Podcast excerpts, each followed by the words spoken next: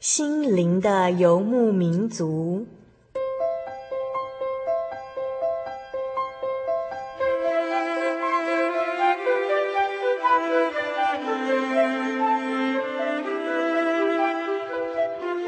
在这个谁都不管谁的后现代社会里，每个人的心灵都是游牧民族。成长的过程就是寻找的过程。每一颗漂泊的心灵，其实都在寻找生命的绿洲。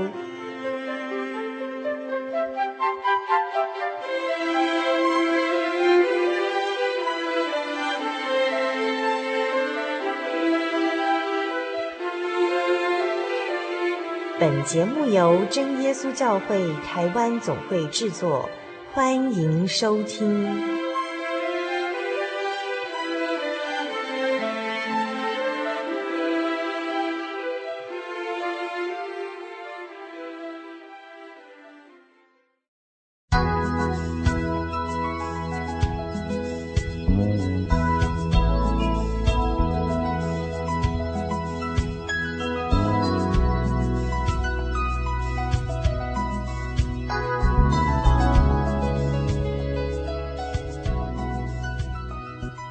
位心灵的游牧民族朋友，大家平安，我是主凡，又到了我们每周一次在空中相见的美丽时刻了哦。猜猜看，今天是心灵的游牧民族第几集节目的播出呢？今天是我们心灵的游牧民族第四百五十六集节目的播出了。在这边要预祝所有的爸爸，还有主凡的爸爸，父亲节快乐。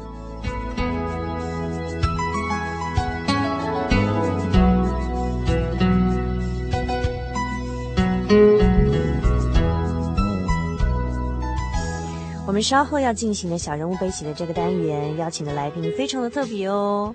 您知道他当初考上高中，要求妈妈送给他的生日礼物是什么吗？是他生命中的第一条牛仔裤呢。因为啊，他的父亲管教非常严格，所以他们从小连牛仔裤都不能穿。那看电视也不可以大笑的哦。他的父亲虽然现在已经不在他的身边了。但是在今年父亲节即将来到的这一天，他想要跟我们心灵的游牧民族朋友真诚的来分享他和他的父亲的许多有趣的回忆和故事哦，请您千万不要错过稍后精彩的节目内容。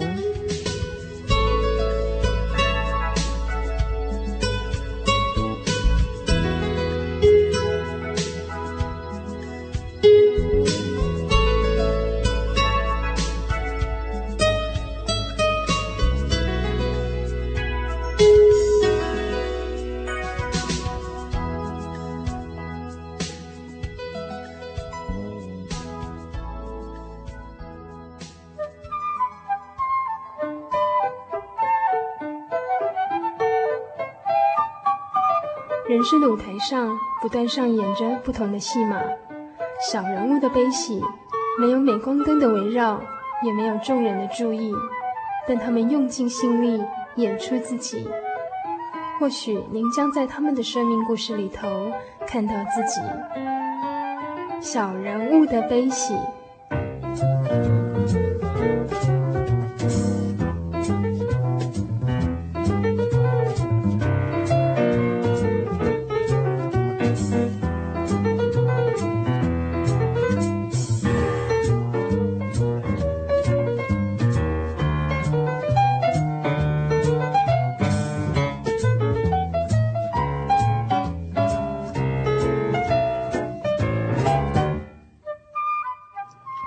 心灵的游牧民族，在空中的朋友，大家好，我是主凡。我们现在要进行的是小人物的悲喜这个单元。那么今天我们邀请到啊一位非常特别的来宾，我们要先请这位来宾跟我们听众朋友们打声招呼啊。主凡这边介绍她的大名叫做李慧馨，是一个相当甜美可爱的女孩子。我们先请慧馨跟我们的心灵游牧民族朋友打声招呼好吗？嗯，大家好，各位心灵游牧民族的朋友，大家好，我是慧心。嗯哼，那慧心第一次上节目吗？对。哦，真的吗？对。嗯哼，那会不会紧张啊？非常。啊，慧心本来就是一个容易紧张的人，对不对？对。嗯、那慧心可不可以给我们介绍一下您目前在从事哪一方面的工作呢？呃，我目前从事的是资讯业。那我跟别人比较不一样，就是我不是在公司好好上班，我是接 case 到家里来做，所以是个 SOHO 族。对对对。嗯、那其实，哎，那在家里工作会不会生活比较不规律这样子？嗯，如果别人的话可能是会，就是 我觉得我是一个莫名其妙生活严谨的人，所以我会去规律几点起床，几点上班，几点吃饭，几点睡觉。对，超自律，总有这种小孩呢。我也很想要放松一点，我觉得有时候太自律，好像给自己约束太多，然后自己就会很紧张，好像不知道自己在忙什么。可是就也没有人赶我，可是我自己就会一直催赶自己做该做的事，这样子。对。嗯，非常好，嗯，真是一个乖小孩的。哎，那慧心，我听说您好像是在做城市设计的工作，对对对，呃，写哪方面的城市软体呢？我写的是三 D 的城市设计，有有那种软体的，也有游戏的，嗯，所以是基本上就是做 game 这样子。对对，也有，对，听起来蛮有趣的这样。感谢神。哎，那我知道您之前在嗯。呃，外面的咨询业工作，其实薪水是非常非常高的耶。对对对，我以前在外面上班的时候，薪水是比较高的。那，呃，因为经过了一段一段风风雨雨，一段一些事件之后，我就决定要放下那些工作，然后就是回到家里来，然后很感谢神有这样的机会啦，然后可以自己接 case，虽然薪水比较少，但是。相对我得到了生活中一些之前失去的东西。嗯哼，我想这一段大概慧心稍后会再跟我们细细的道来，对不对？对。嗯哼，那我们要先从这个呃慧心的性格开始介绍起。那么每次小人物的悲喜呃的单元里头都会介绍一个小人物的。呃，有哭有笑的哈、人生故事哦。那我们今天要介绍的是慧心的故事。那呃，慧心跟我们说呢，就是主凡之前跟他在讨论，就是说要采访慧心来上节目跟听众朋友分享之前，然后我们有聊到，哎，聊到最最近的一个新闻事件，就是呃一个知名的艺人哈、哦、倪敏然，然后他自杀离开这个喜爱他的观众而去。然后慧心就跟我说，其实其实我可以了解倪敏然的心情。但是怎么说呢？对啊，我每次看到倪敏南的新闻，我觉得我的眼眶都一直泪水在打转。因为你你很喜欢他吗？还是你是他的粉、呃、粉丝吗？也不尽然，当然，但是我觉得他的一些行为举止跟表现出来的感觉，让我觉得心有戚戚焉。比如说，我觉得他他给我的印象就是他在人前，他在台上，他是一个尽量带欢笑给大家的人，甚至他的朋友也都说，诶，他怎么会是会是一个会去寻死的人？因为他都在朋友遇到困难的时候，他会去勉励他，然后会去告诉他走向光明面，然后会把欢乐带给他的周遭的人。那为什么他今天会走上这一条路？那我就想到我自己，我觉得我平常就是一个很喜欢看到我周遭朋友快乐的人，嗯，然后我就会很想很想把自己的快乐跟自己的经验谈带给大家，然后所以当我的朋友遇到困难的时候，我就会觉得，我好像就觉得是自己的事情一样，然后很想要去，呃，去帮他解决这件事情，或是去勉励他，然后朋友都会因为我得到幸福或快乐，我就会很开心。那可是常常我觉得相对的，对我自己来说，当我跟李敏然一样，我觉得有时候我走到一个死胡同的时候，就是我的思想走到一个呃绝路的时候，我就会自己就是一直卡在那个点都想不开，然后我就会跟李敏然一样，我觉得就会有一点点觉得对人生觉得绝望，会觉得怎么没有路可以走，然后很想要走上一条呃比较不好的路这样子。哎，所以慧心是一个，就是也是习惯把欢笑带给别人，对对对，然后把心事留给自己的这样，然后自己躲在棉被偷偷哭的那种人吗？对啊，我就说，我就常常跟我的朋友说，其实其实大家看不出来我是一个不嗯、呃、悲观的人，其实我自己觉得我是一个人生人生中看事情会从悲观的角度去看的人，但是别人都看不出来，因为我在人前都是嘻嘻笑笑的。那我常常就说我在。我可以说我在房间里面的时候，可能因为某些事情悲伤的落泪，然后就是嚎啕大哭一场。但是当有人敲我的门要找我的时候，我可以赶快把眼泪擦干，然后鼻涕擤一擤，然后用用用电风扇把眼睛吹一吹，然后赶快这样打开门的时候又是嘻嘻笑笑的对着外面的人，然后别人完全看不出我我心情不好的样子。所以我觉得我就是那样一个人，为什么要这样子？我自己也不是很清楚。我只是希望我的朋友只能分享我的快乐，不要分享我的痛苦。哎，不过一方面也是因为这个，嗯，慧心的家庭教养非常非常非常严格。嗯，对对，对。我听说，嗯，呃，慧心小时候家里是连穿穿牛仔裤都不可以的。对对对，小的时候，我觉得对啊，小时候爸爸就会规定，呃，不能穿牛仔裤，女生不能穿牛仔裤，然后呢。女生，男生不能穿裙子，当然女生不能穿裙子。然后呢，女生在夏天的时候最好是不要穿裤子、长裤这样，最好都都都是穿裙子。然后我以前就还记得，以前我姐姐夏天的时候穿长裤去教会，然后就被我爸爸骂得很惨。我就记得好可怕哦，这穿裤子有这么严重吗？可是爸爸可能就会觉得，嗯，如果有些行为上啊，让他觉得不太端庄啊，不太不太好啊，比如说你穿牛仔裤，或是染头发啦，或是或是烫头发，然后我爸爸就会觉得，哎，你可能会因为这样主耶稣不高兴哦，然后你可能又搞不好就不能上天国之类的。所以你小时候都这样管，你爸爸都是这样子。教你了，对对对，说你不可以穿牛仔裤，你穿牛仔裤主耶稣不高兴，主耶稣不高兴，你就可以上天堂。对对，我小时候印这样印象非常深刻，所以我有好长一段时间都会觉得，为什么穿牛仔裤就不能上天堂？然后我就想不通这个论点，然后直到慢慢长大，我才会觉得，就去慢慢去寻找，哎，爸爸的话到底是是不是跟神的话是画上等号的？嗯。我小时候有好长一段时间就会觉得这两个是等号没有错，所以我很怕很怕很怕，只要做错，其实说可能只是听，嗯，只是只是说没有听爸爸的话，那有一些话可能没有做好，我就会很害怕，因为那样子不能上天堂。可是等到我慢慢长大之后，慢慢摸索，慢慢去听神的道理，自己去认识神以后，我才觉得，诶，其实。爸爸可能只是用这样子的方式在管理我们，然后他可能那可能穿牛仔裤不见得就真的不能上天堂，只是他觉得这样子不好而已。嗯，就是爸爸管教一个方便性，对对对，想说，反正小时候跟你解释也很麻烦，所以就用这个吓你的，可能用恐惧诉求，就是会让你们听话，这样达到他要你们听这些话的目的，这样子。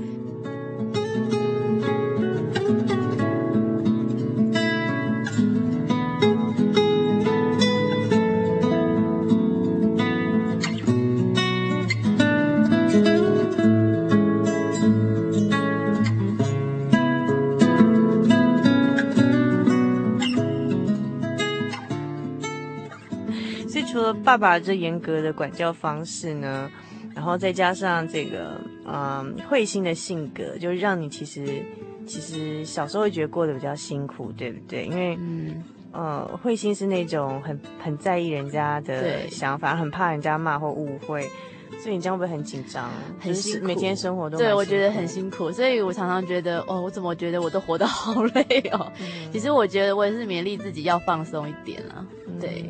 嗯你哥哥姐姐是这样吗？哥哥姐姐也是跟你一样会这样。嗯，其实我觉得他们他们到现在看电视也是不笑吗？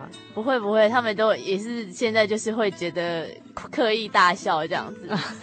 我觉得大家会在爸爸不在的时候刻意大笑，笑个够。对啊，可是我觉得他们的性格其实基本上来说还算是严谨的，就是大家都是比较。呃，比较比较，当然说跟爸爸比起来没有办法达到爸爸那种程度啦，但是就是可能因为这样的教育影响，就是大家都会比较小心，做事情都会比较小心这样子，对，嗯哼，所以真的蛮辛苦的。如果每天都这样，每件事情都要战战兢兢、力求完美，免得被人家骂，那种心态是蛮辛苦的哈。对，对，那呃，那我们发现说慧心刚刚我们介绍说，呃，他的。爸妈的生活这样的方式，让大家很要求完美，也很严谨哦。那在信仰上，其实要求也非常严格，对不对？对对对，嗯、其实我很感谢我的父母给我一个很好的，嗯、就是小时候会这么的要求我来教会上宗教教育的信仰。其实。呃，我想很多很多的朋友都有同样的经验，就是从小是就是在家里，就是被爸爸妈妈带去受洗。你可能在婴儿的时候就已经受洗了。那但是你慢慢长大的时候，你可能就嗯，就是你因为是跟着爸爸妈妈受洗的，你可能就不知道这个神跟你有什么关系。嗯哼。那我觉得我也是一样，我觉得从小爸爸妈妈就叫我去，就被被抱去受洗，所以我长大就是。就是说我就会觉得，哎，呃，爸爸妈妈说的就是就要听话，然后甚至爸爸妈妈说，呃，这样可能不能今天，我就会很害怕，我就会赶快做好，要把事情做到好。所以我常常就是会觉得，嗯，自己我自己就会有就会觉得说，呃，在信仰的这条路上。嗯，其实小的时候是听爸爸妈妈的话没有错，可是等到你慢慢长大，有一些自主意识的时候，呃，我觉得，呃，很多人可能就会因为有自主意识，然后觉得，诶，其实很多事情不是像爸爸妈妈讲的那样，其实很多事情是你可以自己决定对错的。但是如果没有你自己的心里没有神的道理在你的心里的话，你可能很容易就走偏了。但是我觉得很感谢神的是，因为爸爸妈妈的要求，让我从小就是很。很就是根基打得很稳，该看的圣经，该聚会，该听道理，那些道理都在我的心里。所以等到我长大有自由意识的时候，我就会去拿神的道理，再跟跟我遇到的事件去做判断跟比较。然后我我觉得，在这个过程当中，我反而得到更多神的体验。对对对，然后慢慢的话，我就会把这个体验变成。变成自己跟神之间的关系一种相处模式。嗯哼，嗯哼，所以所以这边慧心准备了一首歌曲要点播送给我们心里游牧民族朋友，对不对？嗯，对。嗯、那嗯、呃，这首歌曲是哪一首呢？呃，在我们的青年诗歌集里面有一首诗歌叫做《主的恩典够我用》。嗯哼，我很喜欢“主恩够用”这句话，我也常常把它放成我的人生的座右铭，因为我觉得。呃，从父母给我的信仰到我自己得到自己的信仰的历程当中，我觉得这个过程当中我吃了很多的苦，但是我也明确的体会到主的恩典的确是够我用。当我觉得埋怨神，有时候觉得怎么不够的时候，这个恩典怎么不够的时候，其实当我回头过来看，他的确是够用的。只是当我们走到患难的那一刻，也许我们看不见自己的未来而感到慌张，但是等我回头过来看的时候。那样的恩典，真确实满满又甜美的。嗯嗯嗯，所以我们现在欣赏这一首由慧心为我们呃点播的《主的恩典供我们用》。嗯，好。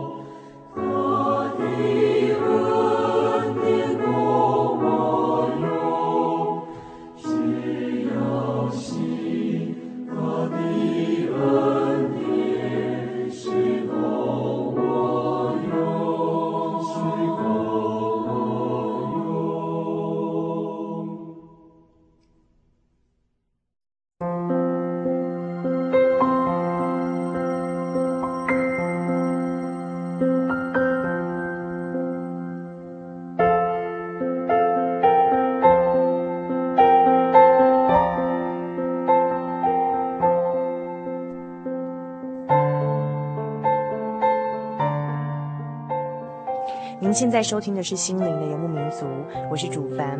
我们现在进行的是小人物的悲喜这个单元。那么今天呢，我们邀请到的是一个呃非常可爱，然后很甜美的呃女生，然后她是李慧欣。慧欣刚刚跟我们分享，她从小就是一个很容易紧张，然后。呃，因为家庭这样的关系，所以是一个生活力求严谨，然后做任何事情都要非常战战兢兢的去做，然后很紧张的去做，好，就是所以会给自己很多的压力，这种人哈，所以呃不是那种可以放轻松。所以他刚才跟我们分享说，他说他可以了解倪敏然的心情，因为有时候真的是对自己律己太严哦，然后把欢笑带给别人哈，然后很多的心事都放在自己的心头，其实有时候就是真的是连马桶冲那个水冲不下去，都会觉得很。挫折有可能就会有那种 想不开的念头，这样子哈。好，那呃，刚才他也跟我们分享到说，其实因为他有个很特别的地方，就是爸妈虽然管教很严，但是呃，有很重要的把一个很重要的礼物送给慧心他们几个兄弟姐妹，嗯、就是呃主耶稣哦，就是这份信仰。那所以在呃刚才的分享中，他有提到说，从小爸妈会教导。呃，这个信仰中，比如说你你要这么做，不那么做，不然主耶稣会不高兴哦。嗯、那时候比较是一种恐惧的信仰中，比较建立在那种恐惧，不要去犯规的这样的信仰。对，对神是一种畏惧。对，那到后来是变成，哎，自己高中慢慢长大，这信仰变成自己的信仰之后，然后开始去思考说，穿牛仔裤真的不能进天堂吗？然后爸爸的话是不是一定等于主耶稣的话？可是其实爸爸也给你呃一些很人生，其实也是有一些很。很大的一个醒思跟启发哈，尤其在、嗯、呃爸爸过世的前一段跟爸爸过世之后，其实对慧心的打击是非常大的，嗯、对不对？对对对，嗯，几年前啊，就是民国，嗯，好像这样算几年，好像三年前的时候，我我的父亲哦，忽然间因为就是一场感冒，然后他的旧疾复发哦，那我的他本来其实就身体不太好，对不对？对对对，他本来他的。肝胆那边就有毛病，那他以前曾经已经把他的胆囊拿掉了。嗯，那那因为胆囊拿掉之后，身体就是有有一些状况，就必须，比如说你饮食啊，就要特别注意啊什么的。但是其实，嗯，爸爸虽然一直一向都有这样的毛病哦，但是在神的看顾之下，其实我们反而觉得他身体一天比一天强壮，所以我从来就没有思考过，呃。爸爸什么时候要要要离开我？这样这这这样一个问题哦。但是在三年前，我记得那一天，我一样加班加的很晚，回家的时候，然后我妈妈跟我说，爸爸正在发烧，你去劝他去医院好不好？我就说好，我就去看爸爸。然后爸爸真的烧的已经。有点讲话有点语无伦次哦，他有点恍恍神的感觉。那我看了非常的心疼，我就一直求他，就说：“爸爸，我们去医院好不好？”那其实我爸爸是一个很有信心的人哦，他就是他，我以前每次只要遇到这样的状况，他就是祷告祷告，所以他那时候也是跟我说：“不要，我不要去医院，因为他也很不想不喜欢去医院。”然后他就说：“祷告就好了，祷告就好了。”那我就，可是我那时候也不知道为什么有一个很不好的感觉，就觉得，嗯。这次好像不不是那么的简单的感觉，这这次的发烧好像不是那么那么简单，就是可以解决的，所以我就一直很想要叫我爸爸去去医院看一看。那那时候我就跟爸爸说：“那我们我那我陪你祷告，祷告完如果还没有退烧，我们就去医院，好不好？反正去医院我们只是看一看啊，然后看完如果医生说你可以回来，那我们就回来了。”然后后来我爸爸就说好，所以当我们祷告完之后，就他爸爸没有退烧，我就请我哥哥开车带我爸爸去医院这样子。那从此就是就进入我爸爸在医院的一个礼拜的生活。那那我爸爸在医院一个礼拜，身体就越来越差，越来越差哦。然后然后可是我最就是有点蛮其实蛮生气的是，对于医院的一些一些处理措施啊，就可能他觉得嗯可能要可能可能就是。呃，要等到谁谁谁来才可以会诊啊，或者等到什么样的状况，我们才能采取他的他的身体的血液去做什么检查？只是很多事事情都会耽搁，然后让让我看到我爸爸在病痛当中，就是一直不断的受苦哦。但是很感谢神的是，在那一刹那，在我爸爸住院的时候，嗯，我觉得我不一样了，就是嗯，在在那时候，我记得有在住院的呃第一天的时候。医生就曾曾经跑来跟我们说，你爸爸状况非常的危急哦，因为有败血症的现象，那必须要赶快住进加护病房。然后那时候我跟我妈妈就是听到的都很紧张啊，然后尤其是我妈妈，我妈妈是一个蛮依赖我爸爸的人哦。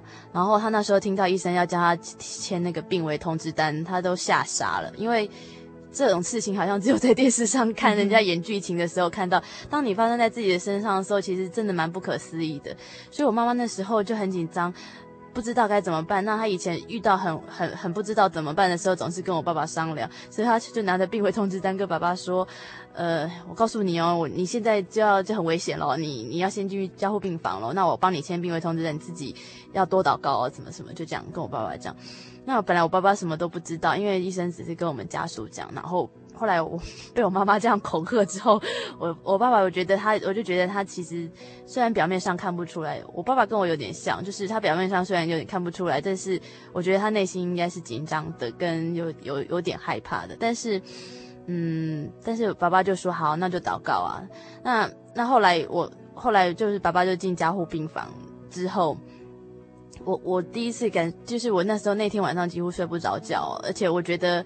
我觉得很替爸爸心疼，因为我觉得让一个生病的人知道他自己好像不久于人世的那种感觉，是其实是不太好的一个感受。感受，对对对。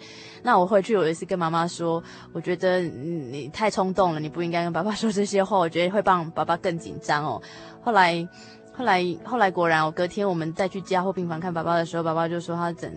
就是前一天都没有睡觉，然后爸爸是说啊，因为加护病房太吵了。可是我觉得我可以很深刻的感受到他的紧张跟害怕哦，他就会觉得他，我觉得任何一个人，当你被送进加护病房，然后又家被家家属又被迫签那个 病危通知单，那是一个什么样的感受？可是我觉得我看到爸爸很坚强，然后他也是依然依然是勉励我们要祷告这样子。那那。进加护病房那一天，爸爸就开始跟医生说他睡不好，希望能够出来。然后后来医生就观察他的状况，其实也没有继续恶化，就好，就暂时勉强，就是答应让他出来，这样出来普通病房。那出来普通病房之后，其实爸爸每天都会，嗯，都会有好几次就是发烧，而且烧得很很严重，这样，然后也没有办法帮他，就是只能在，就是我我们在发烧，在爸爸发烧的时候，我们在旁边照顾他的人只能紧紧的抱住爸爸，然后。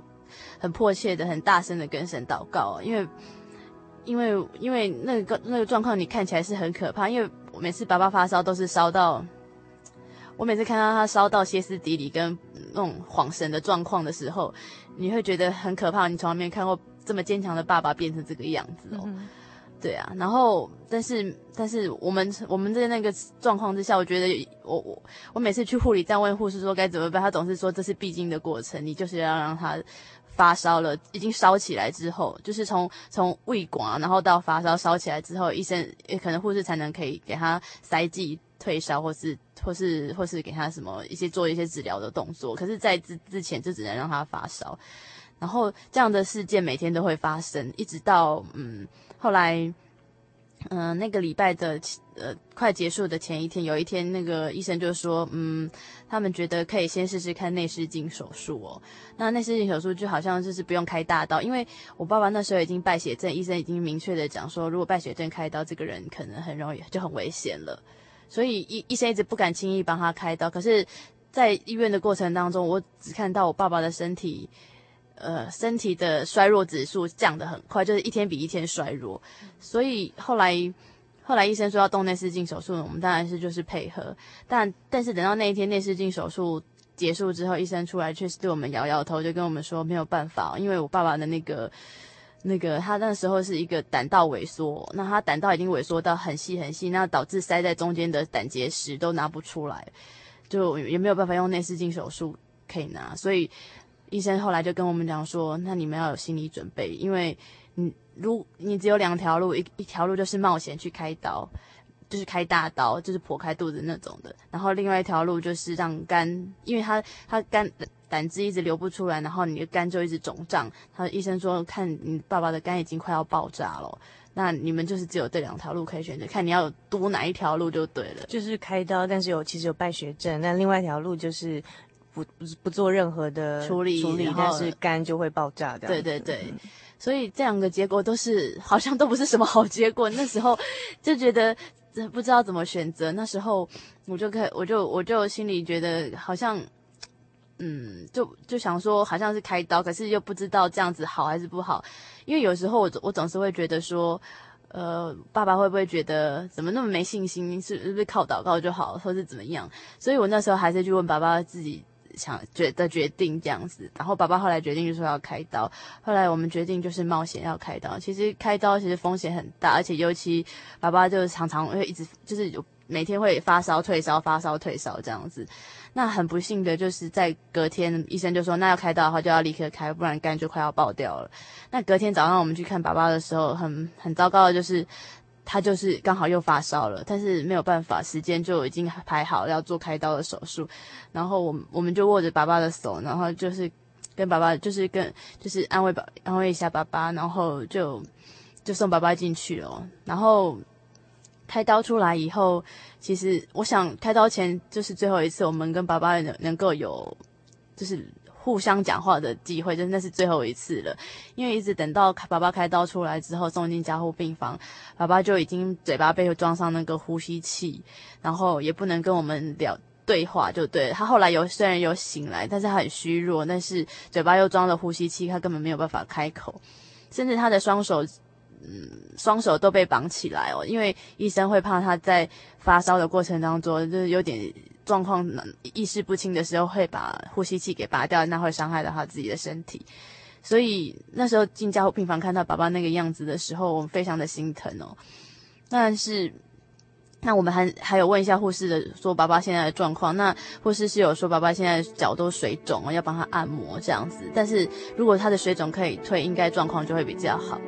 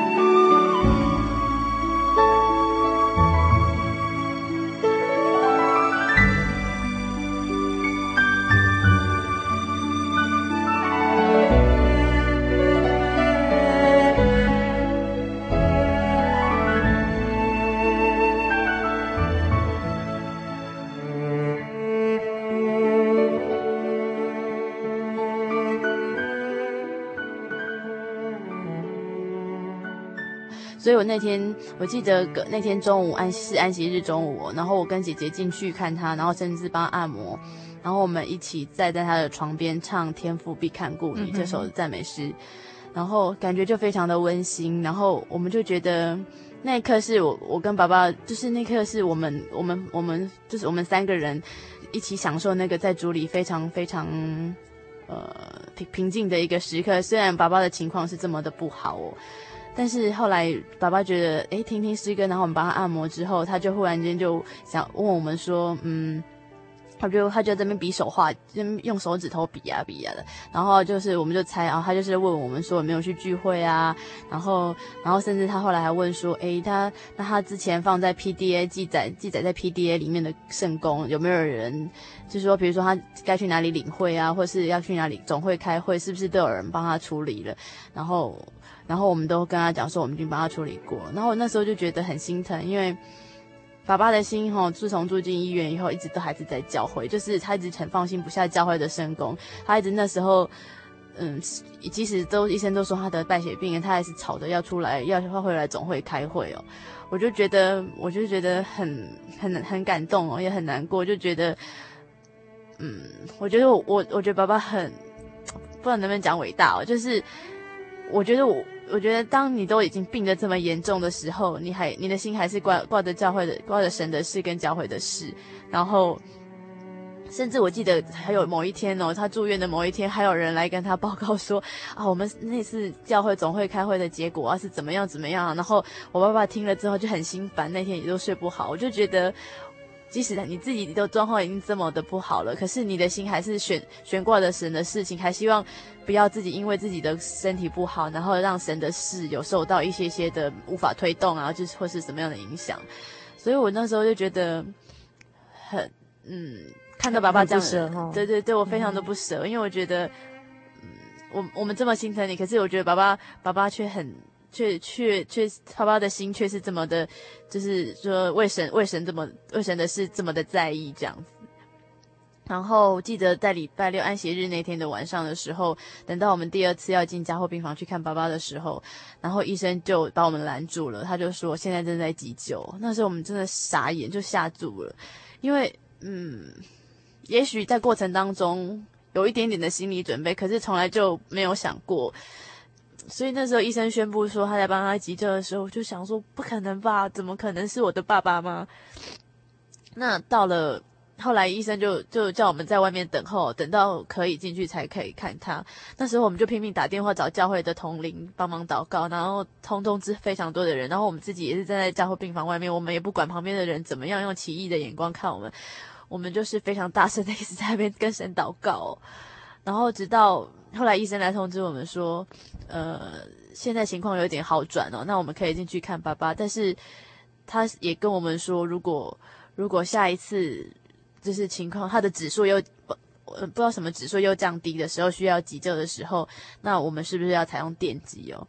然后后来就是医生的建议是说，其实我爸爸年纪还不算大哦，就是应该要，如果我们有心要尽力把他救回来，应该要电击这样子。那我们就说好。那那时候进去看爸爸的时候，就是爸爸就是有点昏迷的感觉。然后我们说话他，他他也都听，他也不他不知道听不听得见哦。然后我们就就就在旁他旁边一直持续的祷告，然后祷告到祷告到嗯过一会儿的时候，医生又说他的状况不好，要我们再出去哦。后来我们又出去祷，出去在外面祷告，然后他医生就说等到我们等到他说可以才可以进去。那所以我们又在外面祷告，那时候心里真的是很。不知道该怎么做，只能除了祷告以外就是祷告了。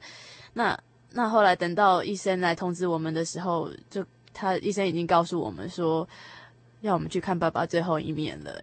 然后，嗯，他说他们，而且他们好像也没有电击，来不及电击。然后爸爸下那个指数下降的太快，就就已经走了这样子。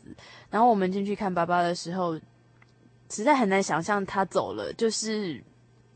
他有一点下意识，就眼睛是往上掉，然后眼睛是眼睛往眼眼眼球往上掉，然后下意识有点眼睛是一眨一眨一眨的，然后他的手脚还会微微的抽动这样子，然后我实在没有办法去去想说他他是我的爸爸，然后一个活生生的爸爸，然后躺在这里这样就这样走了。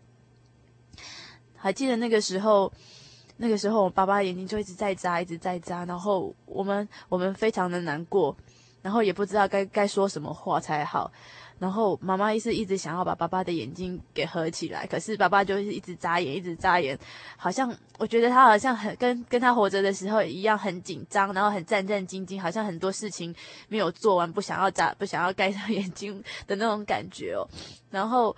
后来我就很难过，很难过。我觉得看他这样很痛，你知道吗？我每次看他在待在医院的这个礼拜的过程，我觉得他很痛。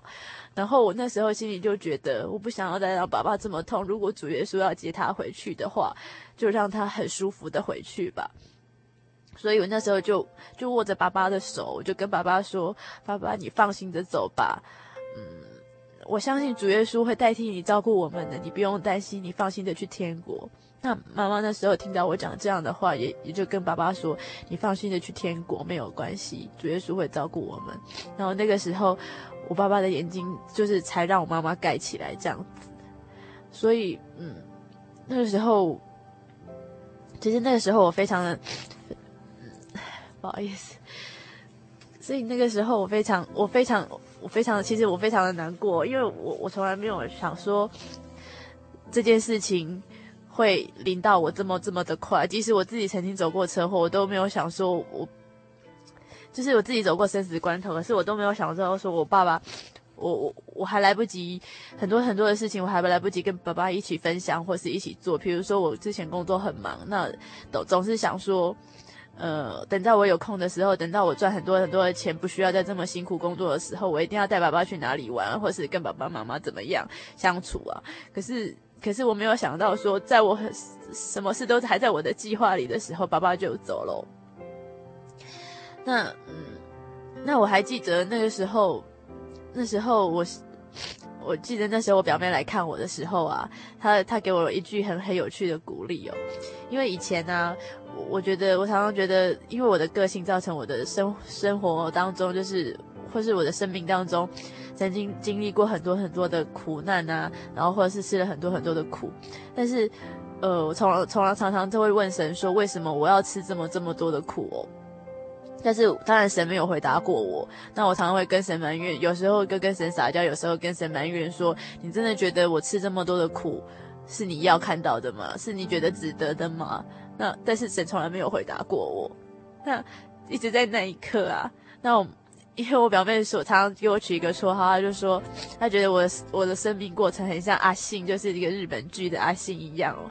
她觉得我很苦命的，很苦，对对对，她觉得我是一个很苦命。为什么我会遇到这么多苦命的苦命的事？她觉得很，她常常勉励我说：“天天将降大任于斯人也，要必先苦其心志。”这样子。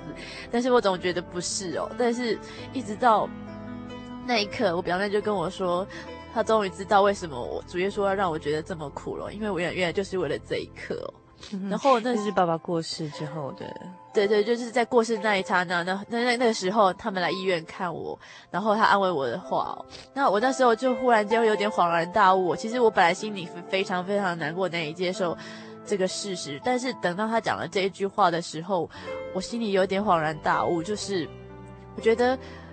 原来我之前过去走了这么多辛苦的路哦，然后就是就是主耶稣在磨练我的心智哦，让我觉得让我变得更刚强、更坚强。因为我觉得以我的个性来说，我我说过我是一个悲观取向的人。那如果以我的个性来说，我觉得我绝对承受不起这次的打击。我觉得我没有办法再给自己任何一个勇气活下来跟走下去。可是我觉得在那一刹那，我忽然间觉得，嗯。我忽然就觉得，爸爸、爸爸、爸爸、爸爸的走虽然给我很难过，但是我觉得神的安排却是很奇妙。他因为让我之前，他为了这个、这个、这个打击，让我之前吃了多少的苦，然后我我是一直跟神埋怨埋怨都没有答案，一直到那一天，我忽然间觉得神真的很爱我，因为他怕我承受不了那样的打击，他让我有更多的事情磨练，让我变得很刚强。嗯哼，对。所以，所以在爸爸过世之后，其实很多事情，包括照顾妈妈的一些责任，就是慧心去把它承担下来，对不对？嗯，对。嗯，所以过去的。呃，很多的，就是哎，从小到大，为什么人家觉得你都会受到一些大大小小的挫折？其实这原来都是神预备磨练的心智，让您，呃，因为我们看不到未来的路，但神看得到。他其实透过这些大大小小的磨练，以及让我们为爸爸去世的那一刻做好准备，让我们在爸爸去世时，我们的心智更刚强，然后我们有。呃，生活上的一些技能能力，来把爸爸过去承担的责任把他揽下来，然后照顾妈妈，还有其他的呃很多的家务事哦，对，对不对？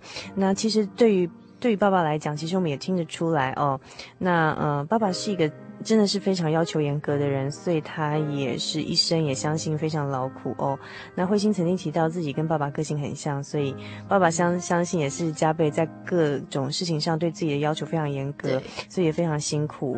然后他的心事可能也不会随便跟其他人分享，然后就是自己做一个男子汉，把所有的呃大大小小的愁烦都揽在自己身上，所以其实。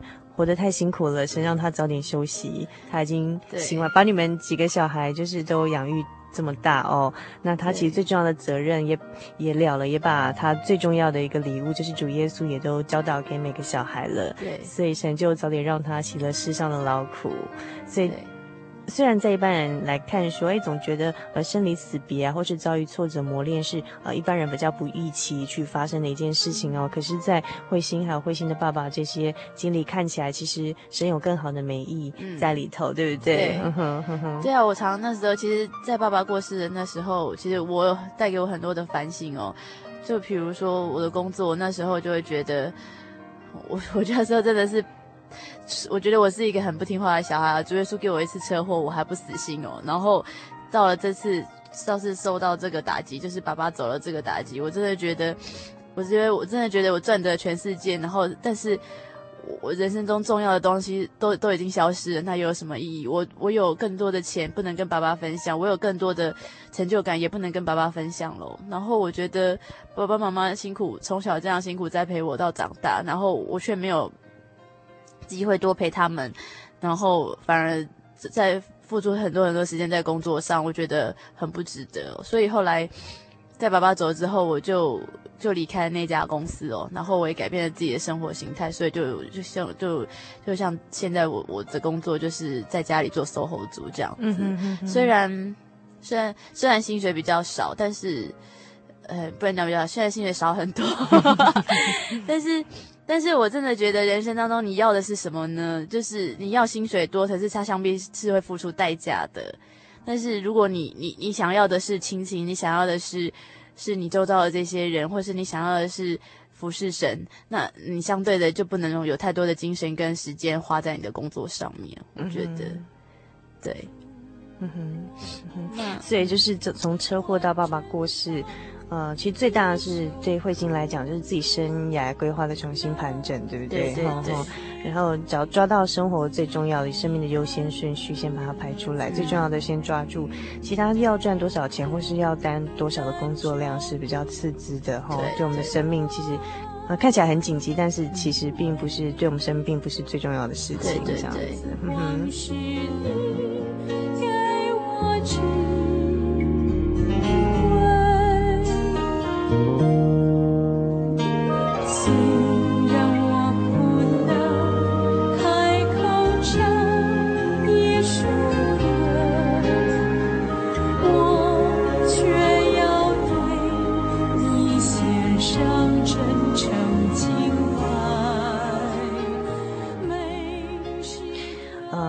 所以，在嗯，慧心其实想把刚才跟我们介绍的一首歌点播给我们听众朋友来欣赏，那叫做《如果我能唱》，歌词非常感人，是呃慧心在遭遇的这些经历头，哎，后来在思想这个歌词，会觉得非常的呃感动，所以诚心分享给听众朋友。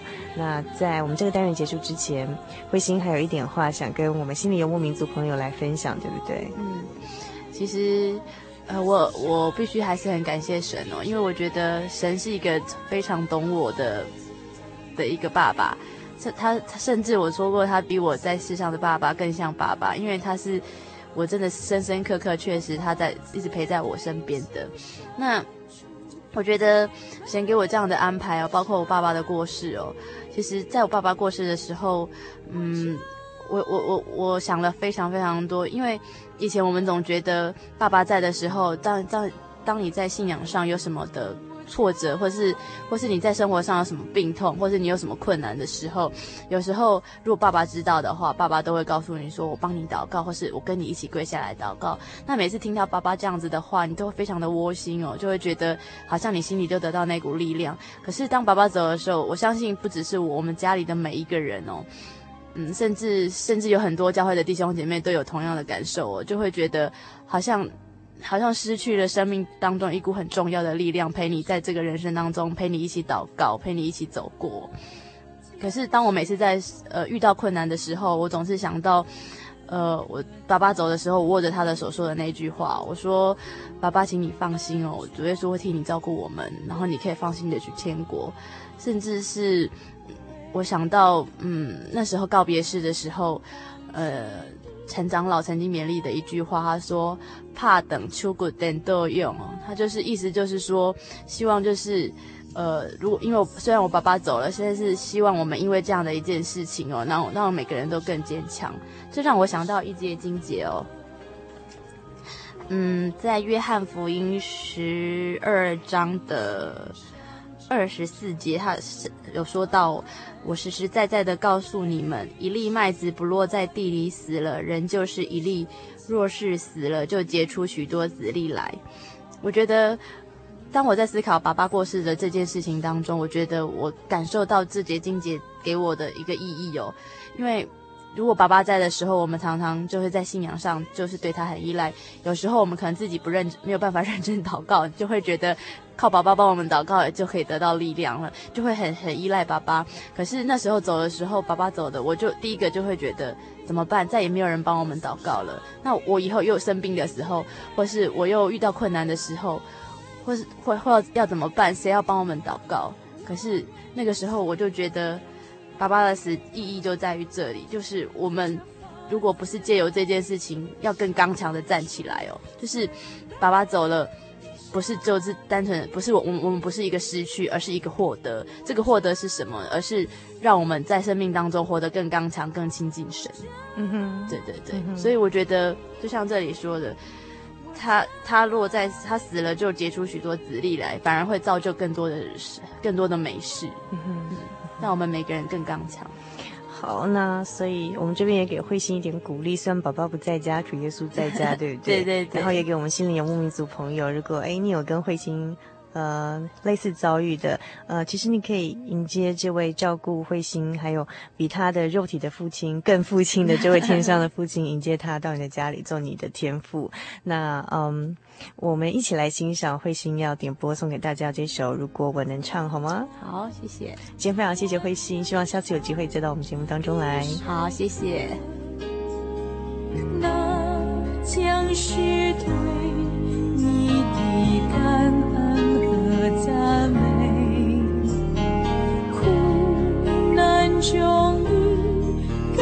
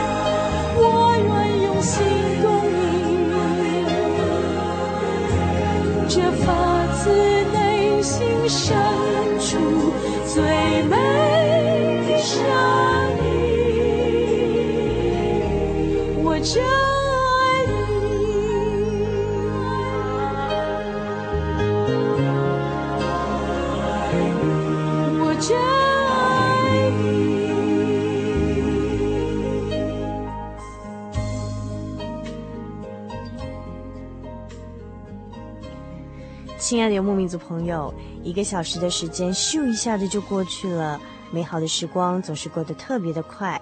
如果您还喜欢今天的节目内容，来信给主凡和我们其他的听友一起来分享您的心情，也欢迎您来信索取今天的节目卡带，将短暂的节目时光换成更长久的贴心收藏。或者参加我们的圣经函授课程，来信请寄到台中邮政六十六至二十一号信箱，传真号码零四二二四三六九六八，著名心灵的游牧民族节目收。你也可以 email 到 h o s t 小老鼠 j o y 点 o r g 点 t w 和我们联络。或者上喜信网络家庭参加网络的圣经函授课程，网址是 joy 点 org 点 tw。最后，主凡要和您共勉的圣经经节是希伯来书第十二章第十节：生生的父都是暂随己意管教我们，唯有万灵的父管教我们，是要我们得益处。使我们在他的圣洁上有份。祝您今晚有个好梦，我们下个星期再见哦。天上的人却啊，会上的人们呐，你们可愿带我歌颂上帝无比之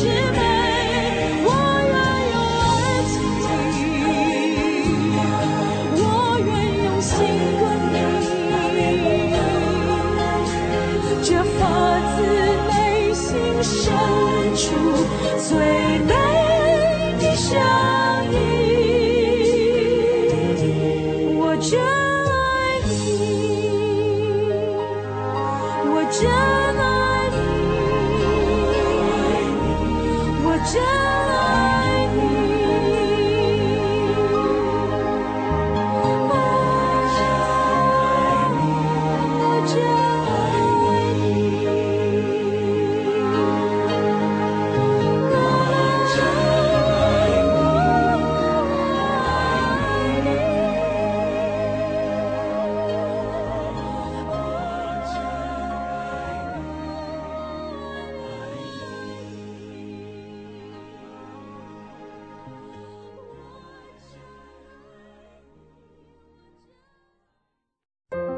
对圣经的道理好有兴趣哦，可是又不知道怎么入门哎。你可以参加圣经函授课程啊！真的啊？那怎么报名？只要写下姓名、电话、地址，寄到台中邮政六十六支二十一号信箱，很快的，你就会收到第一课的课程了。赶快去寄吧！嗯，圣经函授课程能循序渐进地引导您更了解耶稣基督的福音，得到生命的滋润和来自信仰的力量。本课程完全免费，欢迎来信台中邮政六十六支二十一号信箱，请注明参加函授课程。愿神祝福您。您在街上曾经看过这样的招牌“真耶稣教会”吗？也许您很想，但是却不好意思进来看看。其实我们真的非常欢迎您。下次当您再路过真耶稣教会时，欢迎您进来与我们同享神的恩典。真耶稣教会，台中邮政六十六至二十一信箱，欢迎来信，愿您平安。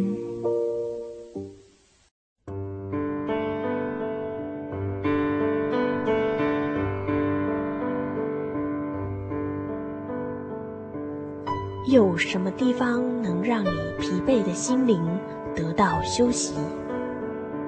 有什么声音能抚慰你面对生活的不安与焦虑？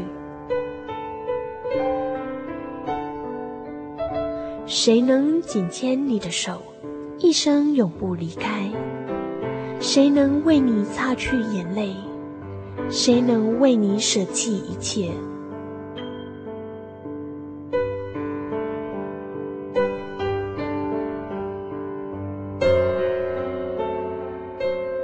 稣基督正等着您，等候您回到他的身旁，再次与他相认。欢迎您至各地真耶稣教会，让我们的疲惫与不安，在他怀中得到安歇。